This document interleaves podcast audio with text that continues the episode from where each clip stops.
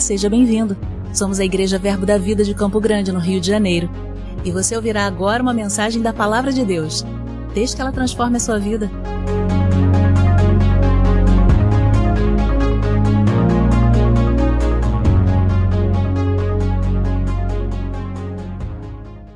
Você está bem? É, essa programação é uma programação especial, não é? Que o Senhor nos inspirou para falarmos um pouquinho sobre filhos. E talvez você esteja aqui e você possa pensar, mas meus filhos já estão criados. Amém, irmãos, os meus também. Mas a Bíblia diz que as mulheres mais velhas ensinam as mais jovens. Então, quem sabe você não é mais velho, mais maduro, mais vivido, com filhos até casados, vai receber instruções para que você seja um canal na vida de outros pais. Então, eu creio, queridos, que a palavra do Senhor ela é poderosa para alcançar aonde nós estamos com a necessidade que nós temos. Então, ainda que você esteja aqui, seus filhos já estejam adultos, você já seja até vovó, vovô, eu creio na palavra, trazendo resposta para você essa noite. Você crê? Então, nosso tema é pais e filhos. E nós vamos conversar, vai, serão 50 minutos de conversa, à luz da palavra, daquilo que o Senhor deixou como instrução, de como nós vamos cuidar desse bem tão precioso, não é? Amados, eu considero é, um privilégio poder gerar, poder dar à luz, poder educar um filho do Senhor, porque a Bíblia é, é, nos ensina tantas coisas acerca disso e diz que é um privilégio é, gerar, que os filhos são herança do Senhor, não é? E, e havia uma tribo na velha aliança que ela não tinha direito à herança e à medida que os filhos iam nascendo, a herança era compartilhada. Então, quando um filho nasce, vem uma porção de herança do Senhor sobre a nossa vida. A Bíblia também diz que os filhos são como flechas, não é, na aljava do arqueiro. Então, como é bom a gente ter esse tempo para aprender como polir essa flecha, para que ela alcance o alvo, para que ela saia da nossa aljava e alcance o propósito que Deus tem. Amém? E a Bíblia diz, queridos, e eu quero começar por aí com você. Lá em Provérbios, a gente vai extrair algumas coisas da palavra. Provérbios 22 é um versículo que certamente você conhece bastante, ou pelo menos já ouviu bastante sobre isso. Provérbios, no capítulo 22, diz o seguinte: posso ler no versículo 6? É um versículo bem falado, cantado, né? Ensina a criança no caminho em que deve andar, e, ainda quando for velho, não se desviará dele. A instrução do Senhor é bem clara, é para nós ensinarmos a criança no caminho. Isso significa que não é apenas apontar o caminho, mas é ir com ele durante a jornada.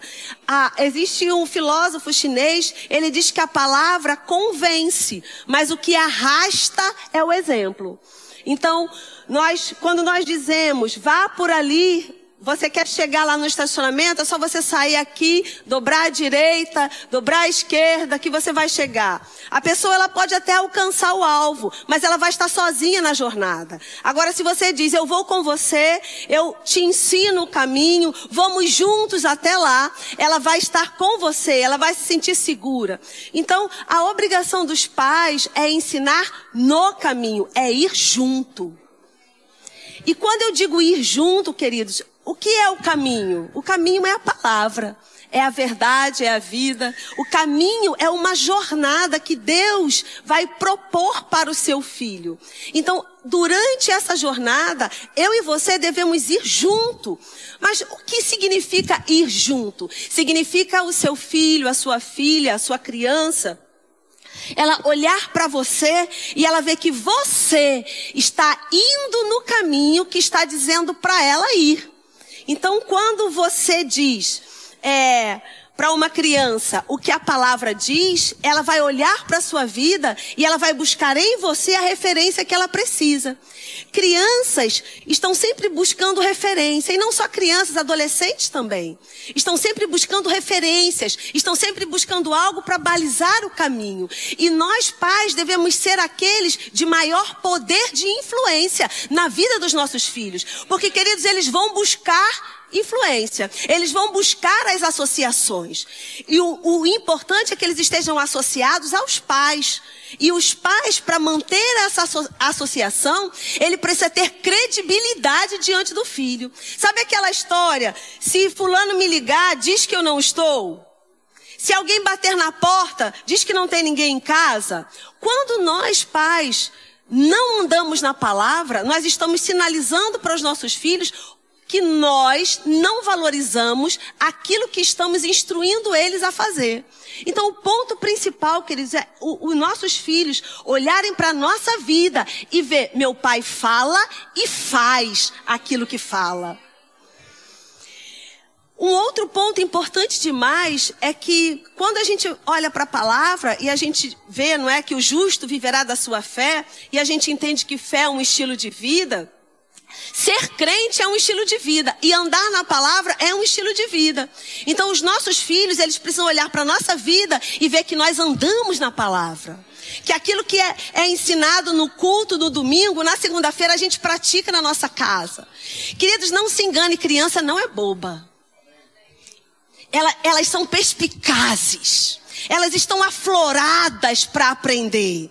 Então, quando nós dizemos algo e não cumprimos aquilo que dizemos, ou quando nós, ela, ela aprendeu lá na igreja de criança, aquilo que a palavra fala, olha, você não pode mentir. Quando o pai diz para o filho, olha, não minta para o papai, não minta para a mamãe. E a criança, em um determinado momento, observa que papai e mamãe mentiram, aquilo que você ensinou para ele acabou de ser destruído. A referência acabou de ser destruída. Então, muitas vezes, queridos, as crianças elas só estão buscando um ponto de referência para que ela possa se segurar. E muitas vezes nós pais não estamos sendo esse ponto de referência. Não estamos sendo aquele espelho onde a criança deve se mirar. Então, essa noite, eu creio que vai ser uma noite para nós refletirmos acerca do nosso papel como educadores, porque pai e mãe são educadores, amém? Queridos, eu gosto de dizer que a gente cria qualquer coisa. A gente cria planta, a gente cria passarinho, a gente cria qualquer coisa. Agora, filho, a gente educa. A gente disciplina, a gente treina, a gente molda. Então, nós, como educadores dos nossos filhos, é muito importante que a gente entenda que os nossos filhos, eles vão buscar referências. Eles, eles vão buscar afeição. Eles vão buscar lugar de conforto. E quando nós, pais, não proporcionamos para eles uma referência correta, um lugar de conforto na palavra, eles vão buscar em outros lugares.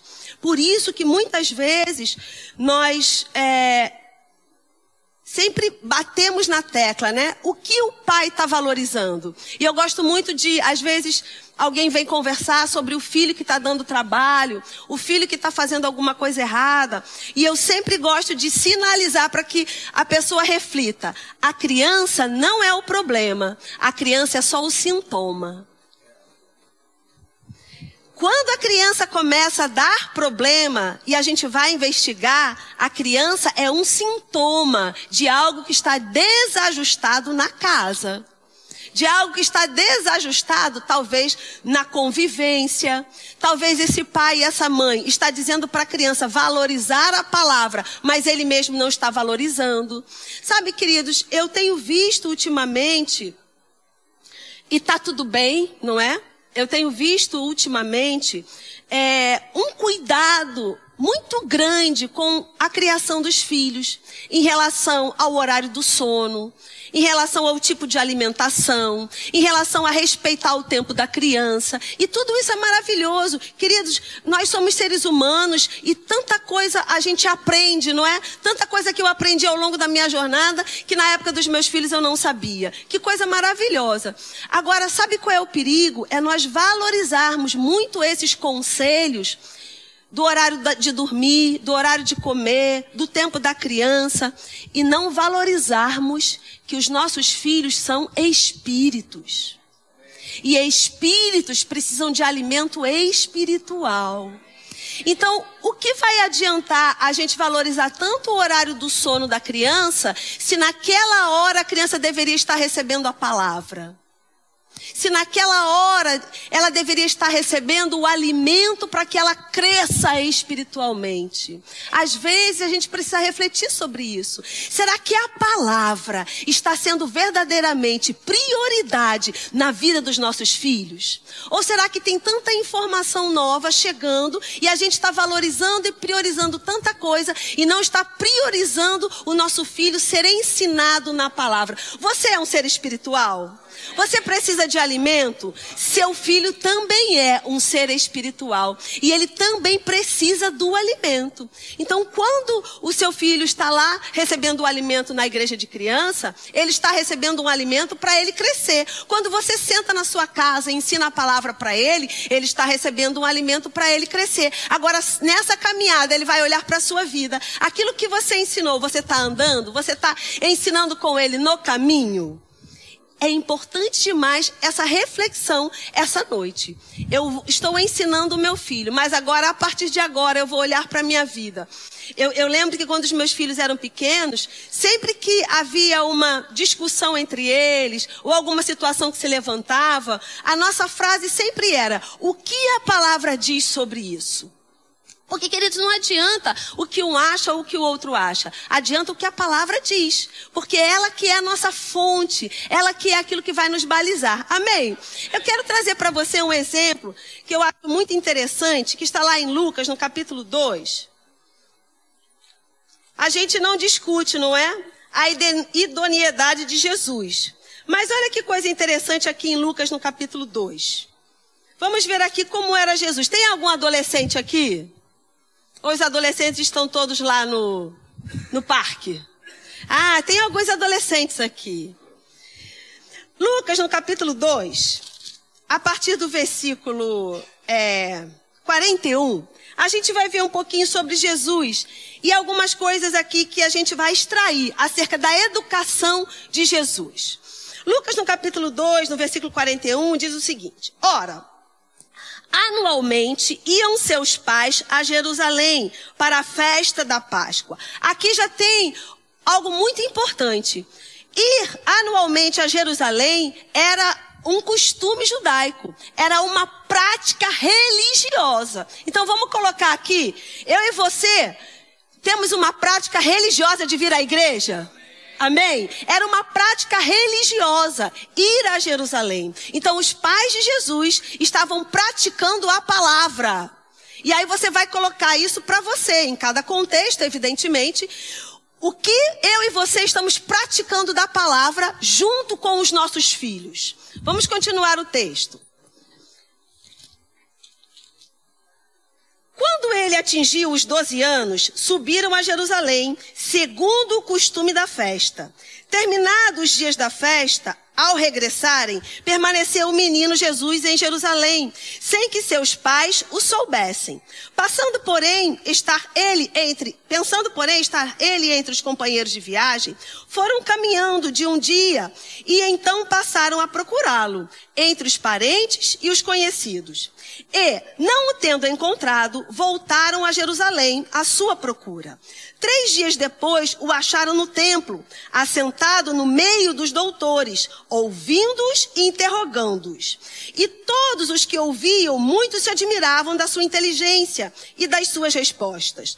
Logo que seus pais o viram, ficaram maravilhados. E sua mãe lhe disse: Filho, por que fizestes assim conosco? Teu pai e eu, aflitos, estamos à tua procura.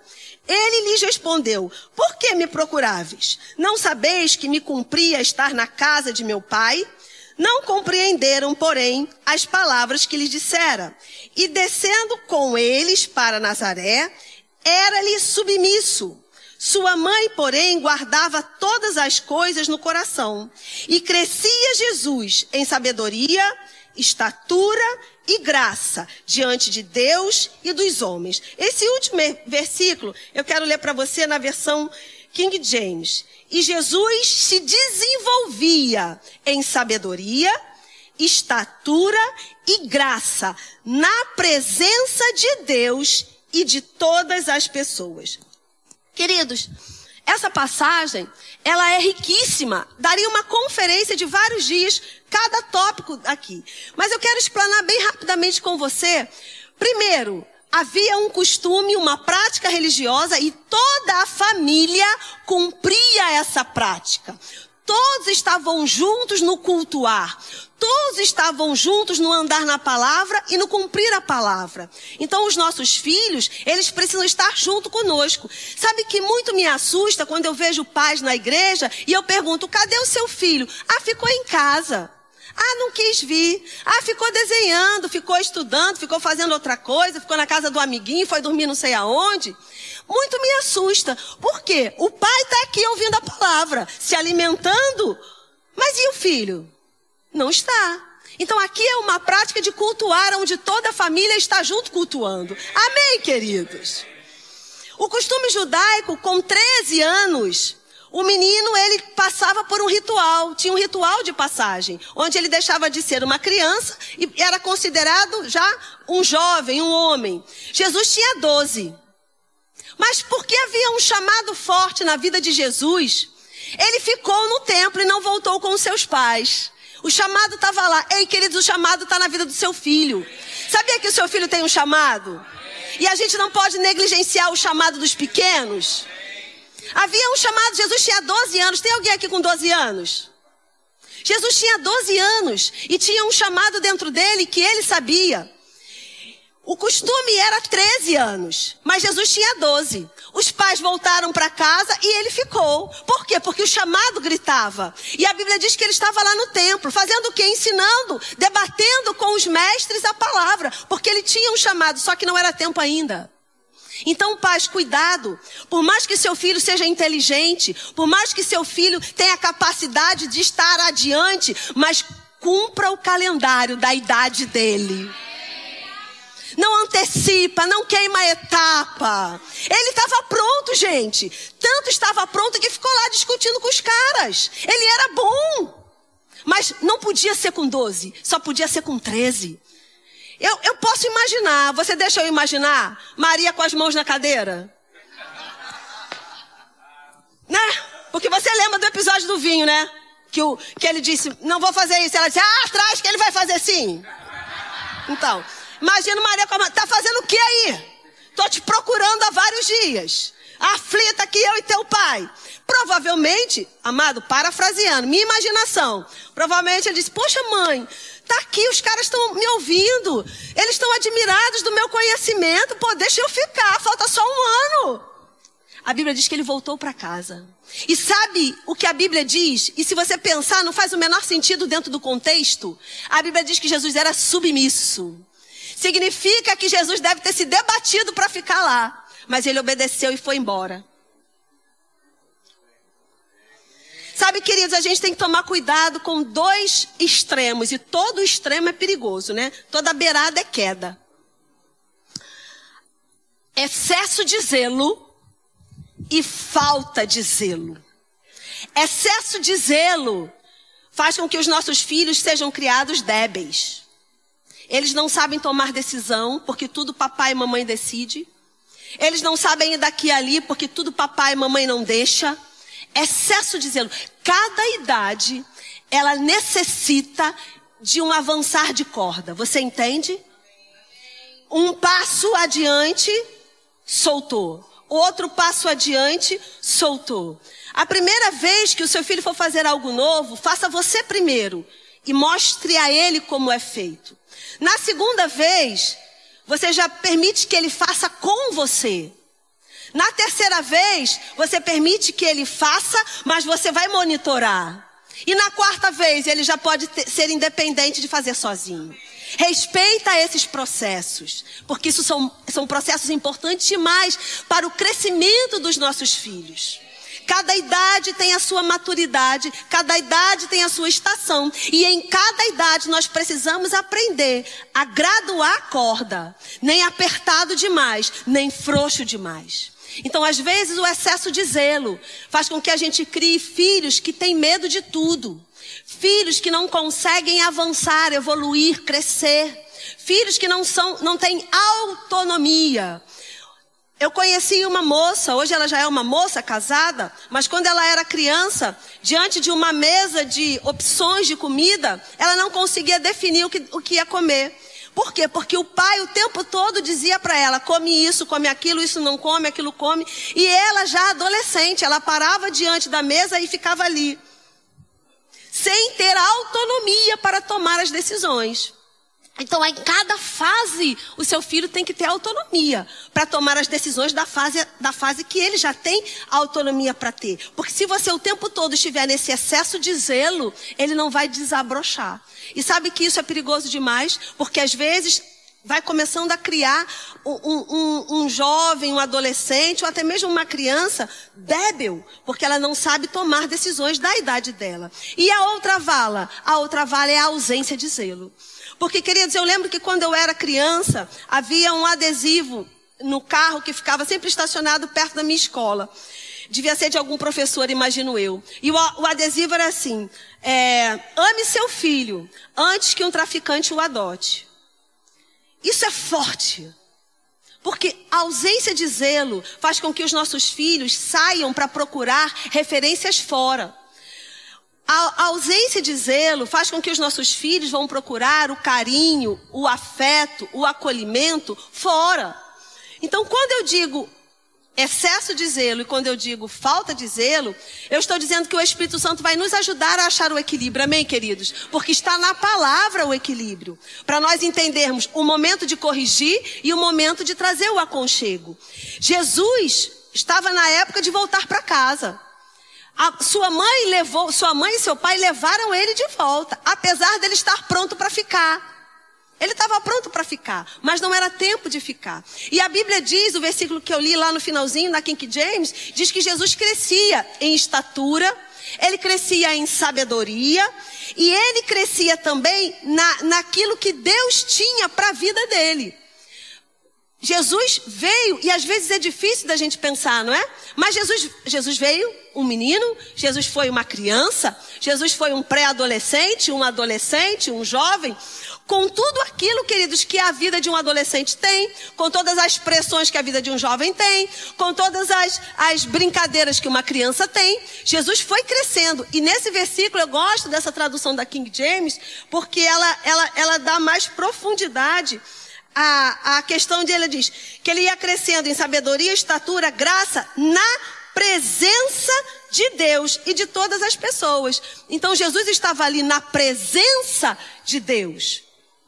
Um crescimento instruído por Deus em todo o tempo. Ele não estava sozinho, ele estava na presença de Deus. Então, queridos, muitas vezes nós precisamos refletir. Nós estamos promovendo nos nossos, aos nossos filhos esse crescimento na presença de Deus?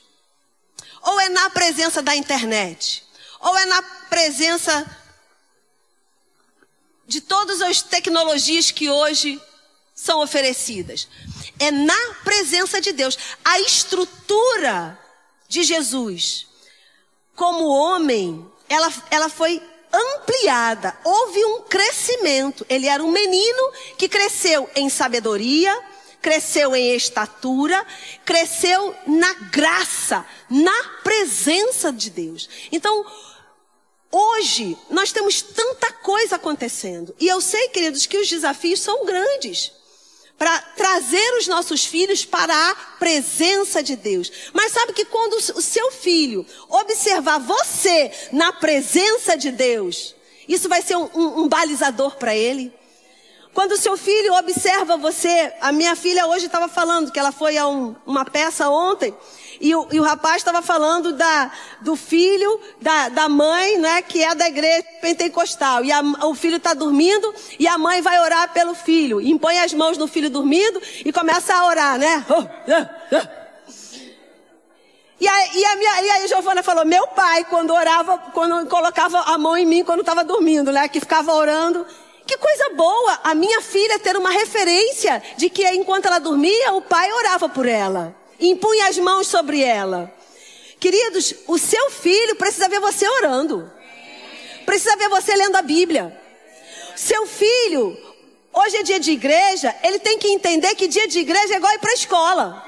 Não é assim, mãe, a gente vai para a igreja hoje. Não, amado. Você, o seu filho, você deixa ele perguntar, mãe, a gente, eu vou para a escola hoje? Mãe, você, eu, filho, eu vou trabalhar hoje? Não, você acorda e vai, não é assim? Por quê? Porque é a sua rotina.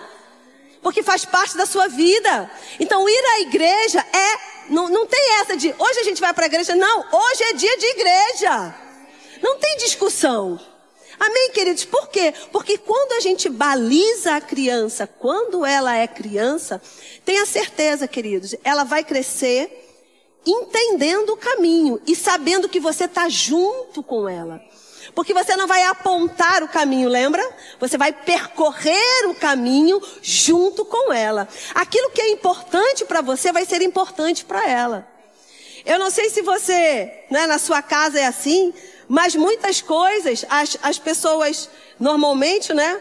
Ah, quando é criança ou quando é adolescente, que diz que não gosta de alguma coisa, e aí fala assim, mas você já provou?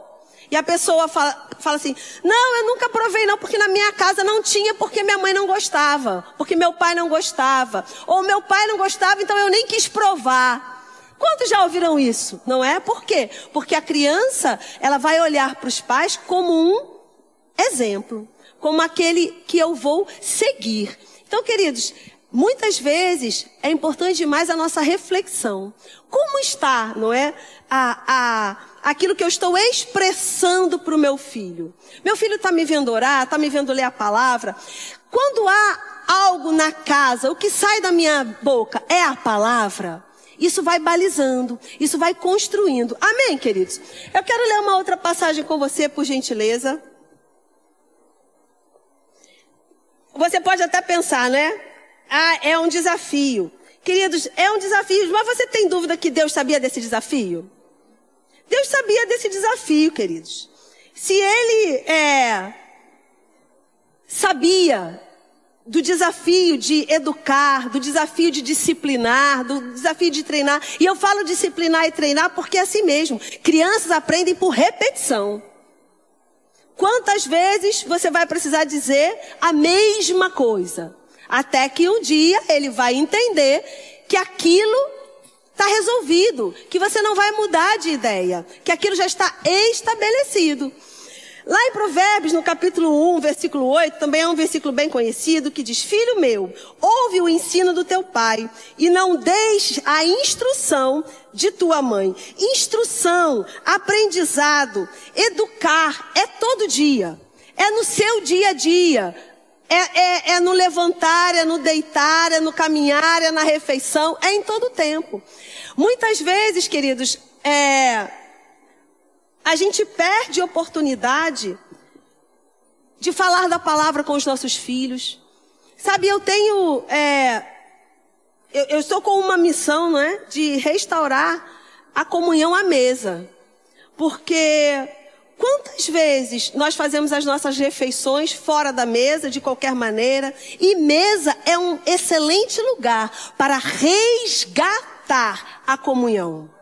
É olho no olho, é um tempo que você vai dar para o seu filho, é um tempo que você vai dedicar a ele. Como foi seu dia hoje?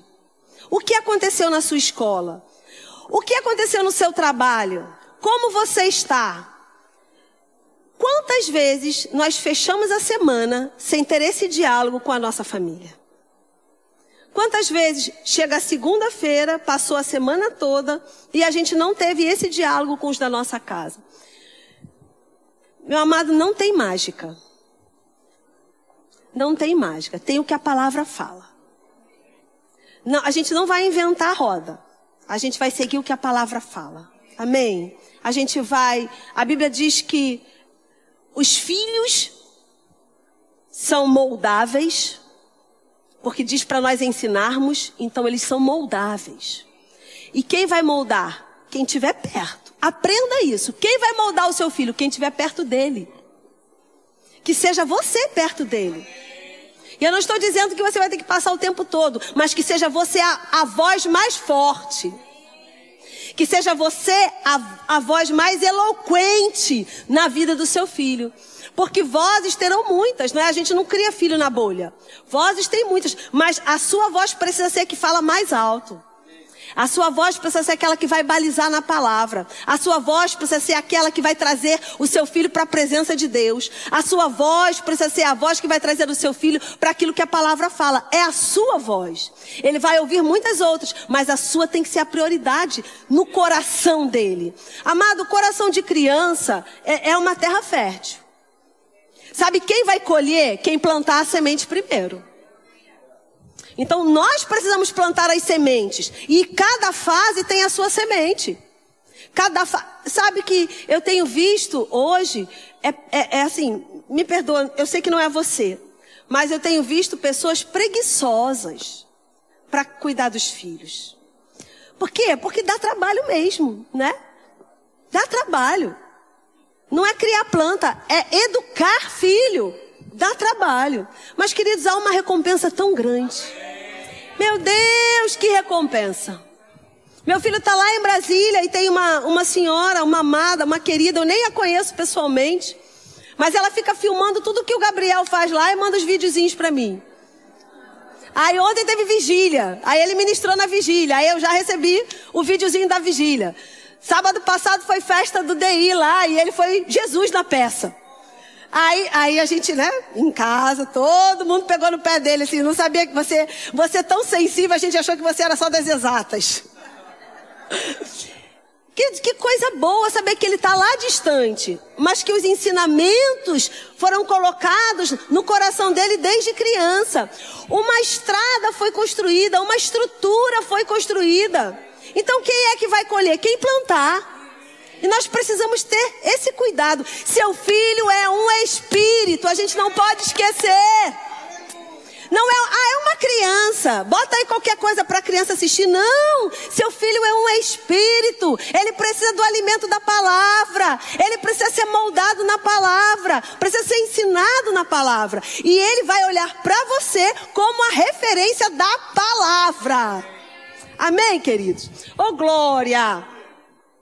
Deixa eu ler um versículo aqui com você que eu quero trabalhar esse outro extremo no, no tempo que me resta aqui. É, Efésios, no capítulo 6, por gentileza. Eu gosto demais dessa passagem.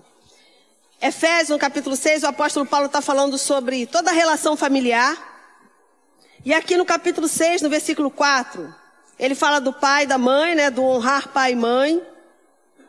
E aí ele fala sobre o papel dos pais. Ele diz: E vós, pais, não provoqueis vossos filhos a ira, mas criai-os na disciplina e na admoestação do Senhor. E eu gosto porque é, não façam deles pessoas ressentidas. Quando diz para é, é, não provocar a ira.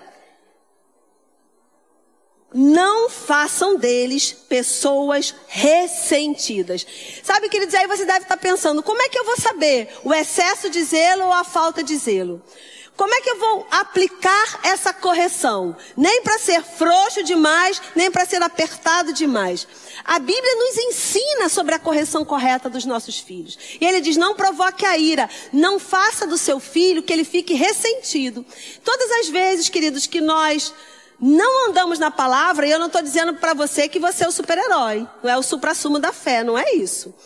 Quantas vezes eu já errei com os meus filhos? Quantas vezes eu já, já fui longe demais do que deveria ir?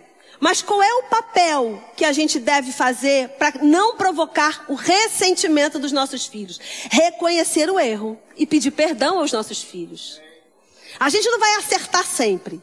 Apesar do desejo do nosso coração é acertar. A gente não vai acertar sempre. Mas como eu faço para não provocar a ira do meu filho na hora da correção? Se eu provocar, se eu causar ressentimento, porque se eu provoco a ira, ele vai ficar ressentido comigo. Como eu faço para quebrar esse ressentimento? Eu vou pedir perdão ao meu filho. Eu vou reconhecer que eu errei. E eu estou tirando meu filho desse lugar de provocar a ira. E aí o apóstolo Paulo continua dizendo, mas criar na, cria na disciplina. Então, eu, eu entendo que o criar na disciplina e na admoestação do Senhor não vai provocar a ira do meu filho. Então nós precisamos corrigir os nossos filhos? Precisamos. Queridos, a pior semente que Satanás plantou na humanidade, insubmissão, rebelião. Não foi assim lá no Éden? Vamos voltar para o Éden? O que causou toda a bagunça? Rebelião. Foi a pior semente que Satanás plantou, foi a semente da rebelião. Por quê? Porque ele era rebelde. Ele foi rebelde no céu. Então ele já sabia como funcionava. Ele planta a semente de rebelião. Então, a semente de rebelião está no mundo. O apóstolo João vai dizer que a influência, o espírito do anticristo já está no mundo. Então, a semente de rebelião já está no mundo. Ela alcança os nossos filhos? Sim. Ela pode influenciar nossos filhos? Sim. Agora, deixa eu te dizer: cabe a nós a disciplina. Cabe a nós ensinarmos a obediência. Queridos, a obediência não saiu de moda.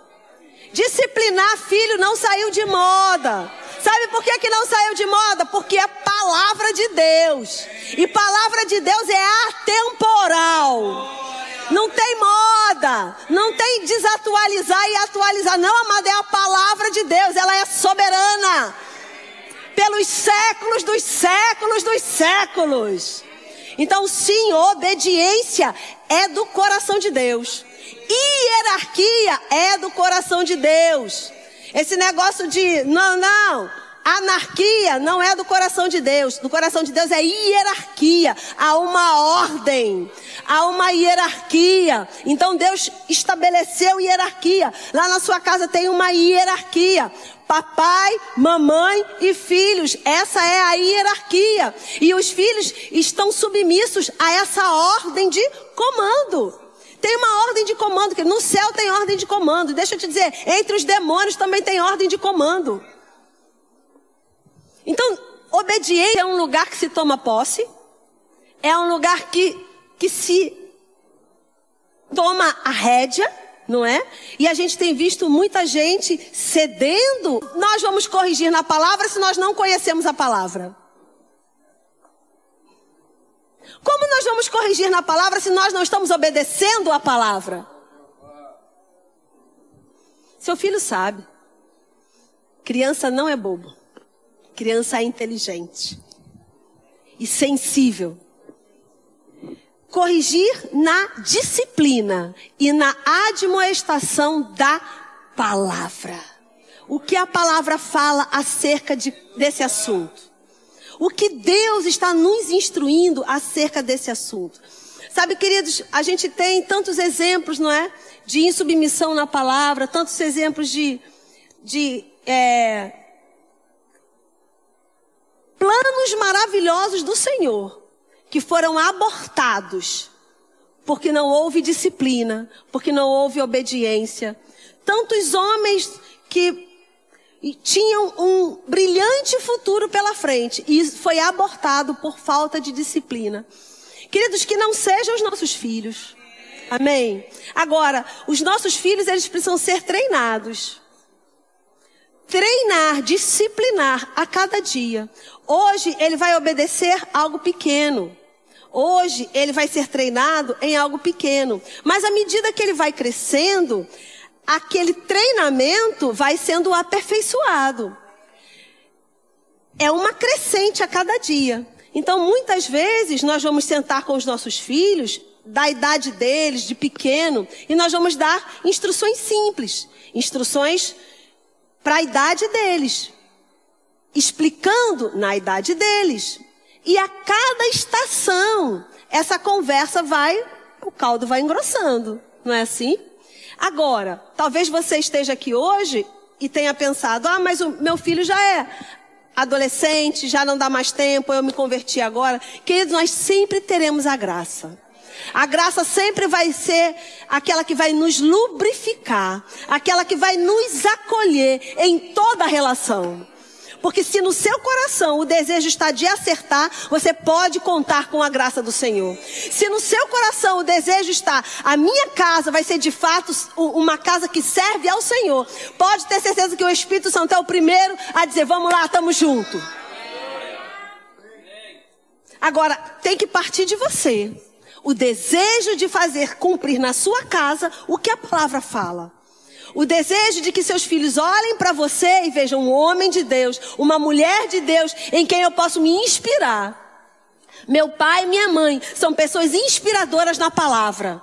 São pessoas que não falam mal na mesa da refeição de outras pessoas. São pessoas que são corretas naquilo que falam e cumprem. São pessoas que são pontuais nos seus horários. São pessoas que levam Deus a sério. Amado, tudo isso está sendo observado. Desculpa se você veio aqui hoje no feriado para ouvir isso. Tudo isso seu filho e a sua filha estão observando. Não pense que eles não estão observando porque eles estão observando. Eles observam o nosso comportamento. Aquilo que nós valorizamos vai ser aquilo que eles vão entender que tem valor. Oh, glória! Sabe, queridos, a Bíblia fala de um episódio lá de Saul. Saul foi levantado por Deus para ser rei. E a Bíblia diz que o reinado dele seria perpétuo, ou seja, passaria de pai para filho. Mas por conta de insubmissão, por conta de rebelião, por conta de uma série de coisas, o reinado dele foi cortado. Havia um chamado sobre a vida dele, mas ele não pôde usufruir daquilo que tinha, porque o comportamento não estava adequado.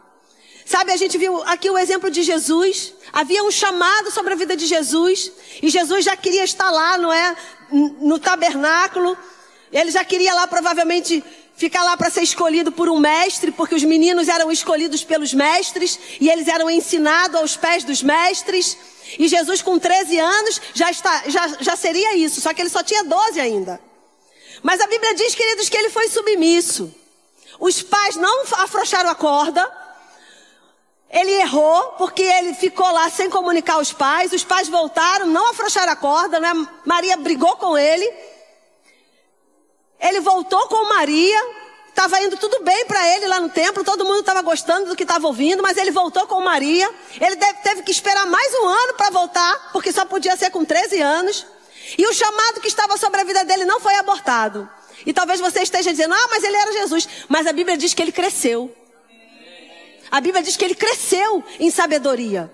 A Bíblia diz que ele cresceu na graça. E quando a gente vai lá para Hebreus no capítulo 5, a gente vai ver que Jesus, a Bíblia diz, ele aprendeu a obediência pelas coisas que sofreu e foi aperfeiçoado. Aonde? Na obediência. Então Jesus, queridos, ele aprendeu. Se ele aprendeu a obediência, a obediência se ensina. E ele foi aperfeiçoado, sabe por quê? Porque obediência aperfeiçoa.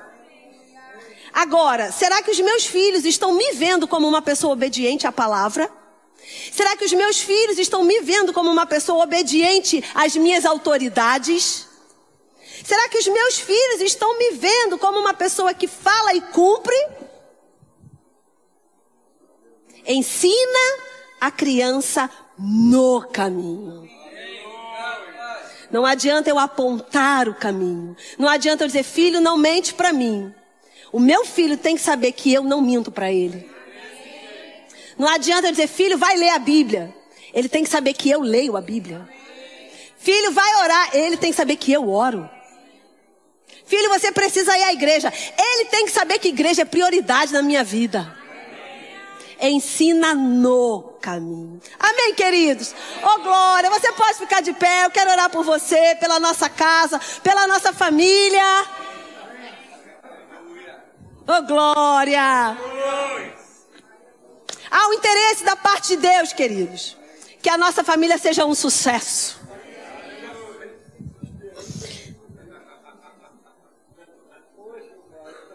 Aleluia! A sua família é um sucesso. Sabe por quê? Porque se, se você não quisesse, você não estaria aqui. Você veio buscar algo da parte do Senhor. E o Senhor vai acrescentar na sua vida, o Espírito Santo vai te ensinar. Amado, ninguém sabe tudo, eu não sei tudo. Eu, erramos querendo acertar, mas erramos. Ainda que seja querendo acertar, nós erramos. Mas, queridos, todas as vezes que existe um erro, também existe o consolo da palavra, a direção da palavra. Existe o recalcular rota da palavra. E eu sei, queridos, que eu ainda vou errar. Ainda vou errar com o meu filho de 24, ainda vou errar com a minha filha de 22. Mas uma coisa, queridos, eu tenho certeza no meu coração. Eles conseguem enxergar na minha vida, na vida do meu marido, aquilo que eu falo, aquilo que eu estou orientando, é aquilo que eu pratico. Muitas vezes, nós esquecemos que os nossos filhos são espíritos. Muitas vezes nós esquecemos que os nossos filhos adultos são nossos irmãos em Cristo. E quando a gente lembra disso, que eles precisam de palavra, que eles precisam da oração, ore pelos seus filhos.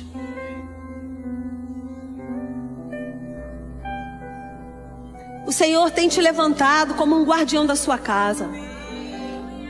Ainda que você esteja aqui e você tenha filhos distantes da palavra, não cesse de orar, não cesse de interceder. Seja você a voz que vai romper o reino do Espírito para trazer livramento para o seu filho. Aleluia. Pai, nós te louvamos. Nós te agradecemos, Senhor, porque temos a tua palavra. Senhor, sabemos que é o desafio a cada dia o mundo tem levantado subterfúgios para enganar as nossas crianças. Mas, Senhor, nós temos o Espírito e bem maior, bem maior, bem maior é aquele que está conosco do que aquele que está no mundo. Senhor, eu coloco diante do Senhor cada família que está nesse lugar. Eu te peço, Pai, sabedoria sendo derramada sobre a nossa vida. Eu te peço, Pai, em nome de Jesus, as estratégias dos céus para nós criarmos os nossos filhos, para nós orientarmos os nossos filhos. Eu te peço, Pai, em nome de Jesus, estratégias divinas, que o teu Espírito, o Espírito da verdade, aquele que nos conduz a toda a verdade, nos conduza a partir de hoje naquilo que o Senhor deseja comunicar à nossa família, à nossa casa. Obrigado, Pai. Eu oro por cada criança que está nesse lugar. Eu declaro que cada um deles vai cumprir o seu propósito, porque eles têm um propósito dentro deles e nenhum deles vai ser frustrado. Eu declaro em nome de Jesus a tua graça, o teu favor sobre eles. Eu lanço uma palavra no reino do Espírito, assim como Jesus crescia em estatura, em sabedoria, na graça do Senhor. Eu declaro que as nossas crianças vão crescer em estatura, em sabedoria, na graça do Senhor e vão cumprir o seu propósito, vão marcar essa geração, vão impactar essa geração. Nós nos levantamos como igreja santa do Senhor para ordenar que Satanás solte a mente das nossas crianças, solte a mente dos nossos adolescentes. Falido, nós decretamos todo pensamento das trevas, toda a intenção maligna, todo laço do passarinheiro nossos adolescentes. Nós declaramos falido todo o sistema do mundo, todo sofisma, toda fortaleza. Declaramos caindo por terra em nome de Jesus todo engano, toda mentira na mente dos nossos adolescentes. Obrigado, Pai, porque eles são teus.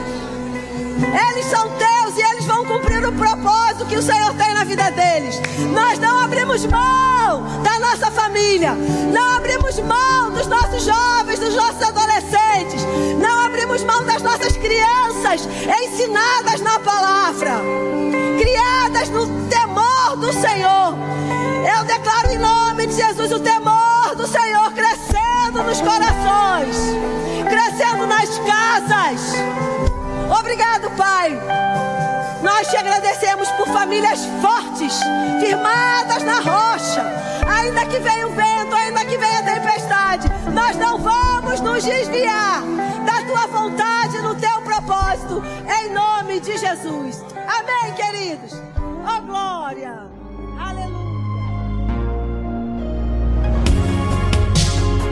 Ouça outras ministrações em nosso site verbodavida.com barra Campo Grande RJ. Nos acompanhe também em nossas redes sociais, Facebook, Instagram e YouTube. Seja abençoado na prática dessa palavra.